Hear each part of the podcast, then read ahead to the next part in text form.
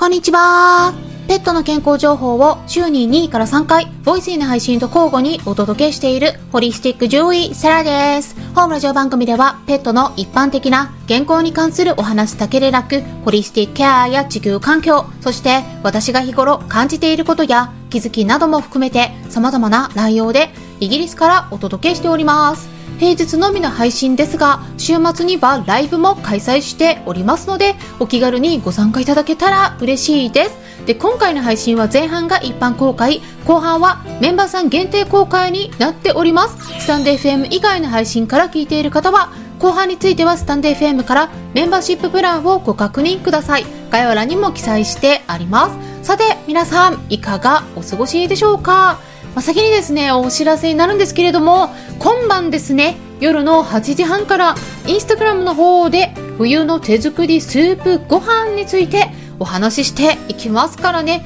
え興味のある方はぜひお気軽にご参加いただけたらと思います。で概要欄のところに詳細について記載してありますね。でもうかなり寒くなってきてますからね、まあ、そこでね感染症もね人の方だけではなくてワンちゃん猫ちゃんの方でもね流行ってきてるんですよ。でちょっとですね新しい感染症なのではないかというね兆候も出てきてますからね。えそのあたりについては第2部としておむすびチャンネルの方でねえ今晩夜の9時10分からお話ししていきますしあとはですね今晩夜の6時になったらですね YouTube の方からもえこれは過去の音声の内容を編集したものをねえ公開しますのでえ今回の内容はねえ腎臓病にさせない方法ということでねはい結構ね皆さん忘れてしまっていることもね あるのではないかなって思うんですがペットフードと腎臓病との関連についてねはいこれちょっと論文の方でね指摘されていることがありますから、えー、それね、えー、ぜひどれか一つでもねえチェックしてみてもらえたらなって思います。今日たくさんありますからね。でちなみに YouTube の方はね、えー、動画を公開してからね一部削除してるもの結構あるんですよ。なので 興味のある方はね内容を早めに聞いておいてもらった方がいいと思いますね。まあ理由はいろいろあるんですけれどもねかなり突っ込んだ内容になるとねえあんまり長く残したくないっていうのも あるんですよね。まあ本当に私からの情報を得たいって思っている方だけにお届けしたいんですね。まあ変な話ですね。YouTube の視聴者さんってね、まあ気軽に聞いていただいてるのいいんだけれども、うん、ちょっとね、あの、車に構えてる人は結構いてですね、まあ私が話してる内容の一部だけをね、切り取って変に誤解して受け取ってね、えー、誹謗中傷のようなコメント残してくる人もいますので、まあそういったこともあってですね、一部はすぐに消してしまってるものもありますから、えー、ぜひね、ご理解いただけたらなと思いますね。で、まあ、ちなみにスタンデー FM とか、ボイシーとか、あと、ポッドキャストの方ではね、えー、音声そのまま残していますから、まあ、早めに情報を得ていきたい方とかね、えー、もっと突っ込んで聞きたいっていう方はね、過去の内容を探って聞いていただいたり、スタンデー FM のメンバーシップ制度の方もね、ご検討いただければと思います。で、今晩のライブでも、あなたのご参加をお待ちしておりますということで今回はですね、えライブの方でもね手作りご飯について簡単にお話ししていくんですが特にですね、え日本の飼い主さんがね実践しているワンちゃん猫ちゃん用の手作りご飯としてはねうん、結構ね塩を入れていることがね多いかなっていう印象を受けているんですが皆さんどうでしょうかね？うん、これね塩入れても全然いいんだけれどもね。ただあのちょっと量に気をつけた方がいいと思うんですよ。でね、まあ、飼い主さんからもね、え手作りご飯を実践したいんだけれども塩って入れた方がいいんでしょうかとかね入れなくて大丈夫なんでしょうかっていうねご質問も受けているわけなんですね。なのでまあ、今回ですねそのあたりについて、えー、まずね結論を先にお伝えしていきますとワンちゃんとか猫ちゃんの手作りご飯にね塩を入れるべきかどうかっていうのはレシピによるんですよね。レシピによるんですよ。うん。これ皆さんもぜひね、えー、自分自身だったらどうするかっていうのをね考えてみていただければなって思うんですね。例えばね真っ白な白いご飯を食べるんだったらねそのままではちょっと味気ないですよね。だから塩をかけた方がなんか美味しく感じて食べられるっていうのはありますよね。でも例えばそれが白いご飯ではなくてもともと塩辛いようなねラーメンとかだったらどうでしょうかね。そこに塩かけますか？例えばラーメン屋さんに行ってラーメンが出てきてでそこからね、えー、まあ胡椒をかけるとかっていうのはねあると思うんですけれどももともとね味見をして味が薄いとかっていう問題はなくてね、まあ、どっちかっていうとちょっと塩辛いなみたいなそういう味付けのラーメンだった場合そこにね新たにそこから さらに塩をね振りかけて食べたりしますかね。まあよほど濃い味付けが好きとかねいうことでない限りはまあさらに塩をね上乗せするということないと思うんですね。それと同じなんですよ。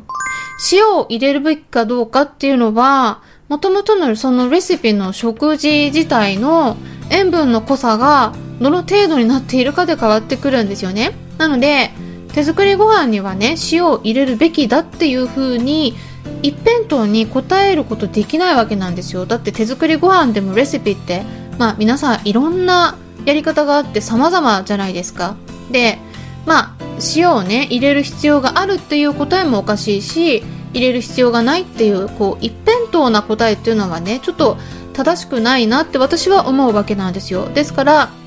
塩を入れるべきかどうかっていうのはその手作りご飯を作った後の塩のレベルがどのくらいになっているのか塩分レベルによって変えるべきことなんですよね。ではちなみに私の場合どうしているかっていうのを言いますと私はですねうちの猫への手作りご飯ね作ってるけれども塩はね基本的に入れてないんですね。でなぜなら塩分って言っても重要なのが、まあ、クロールよりもナトリウムのレベルになるんですがナトリウムのレベルの高い食材をすでに多く入れてるからなんですね。でそれがどういうものか言いますと、まあ、例えばリバーとかハツとかの、まあ、そういう血の気の多い食材ですね。血液の中にはすでに結構ナトリウム入っているんですね。でそういうものとか魚とかねホタテなどの魚介類になりますよね。で大体ワンちゃん猫ちゃんへの手作りご飯っていうと、まあ、私たち人間と違ってね米が主食ではないものが、まあ、一般的なんですよね。特に欧米の方ではね、えー、日本の場合はちょっと白いご飯に、えー、まあ、人間が食べるようなレシピにされてる方もいらっしゃると思うんですけれども、まあ、そういう場合はですね、えー、ちょっと、うん、米主体になっちゃうと、まあ、塩気がね少なくなって、えー、レベルがかなり下がっちゃうから、まあ、その場合は入れるといいと思うんですがただ、まあ、肉とか魚がね本来はワンちゃん猫ちゃんの主食なんですね。ですから、まあ、そういうレシピになってる場合ではねもうその時点ですでにナトリウムのレベルって高めになりやすいんですね。でレシピに含まれている栄養素の計算をして栄養ガイドラインが出てますからね。そちらの基準と照らし合わせてみるとナトリウムの最低の基準っていうのはねもう余裕でクリアできちゃうわけなんですよ。なので、まあ、別にそこからね塩をあえて足さなくてもナトリウム不足で問題になるっていうことはね全然ないっていうわけなんです。ですからちょっとね考えてみていただければなって思うんですけれども野生でね、暮らしてる犬科とか猫科の動物たちどうしてるかっていうことなんですよね。まあ、獲物を仕留めて食べるときに塩をね、振りかけて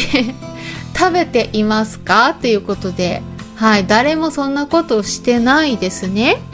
でも、その代わりにどうしてるかっていうと、そのナトリウムの豊富な血液もね、丸ごと一緒に取り込んでるわけなんですよ。ですから、まあ、別に塩を入れなくてもいいっていうわけなんですね。でそれ何も問題起きてないですね。塩を振りかけてなくても。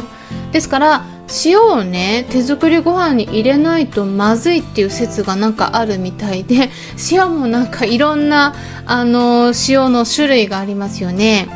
でこれが健康にいいんじゃないかっていうことで塩をいろいろ厳選して選んで、えー、入れてる方もいらっしゃると思うんですけれどもただちょっとその前にですね、えー、レシピをねちょっと確認して、えー、塩が必要なレベルになってるのかっていうのはねチェックした方がいいと思うんですよ。でこの辺りねちょっとあの塩を手作りご飯に入れなくちゃならないっていう説はねちょっと誤解になってるんで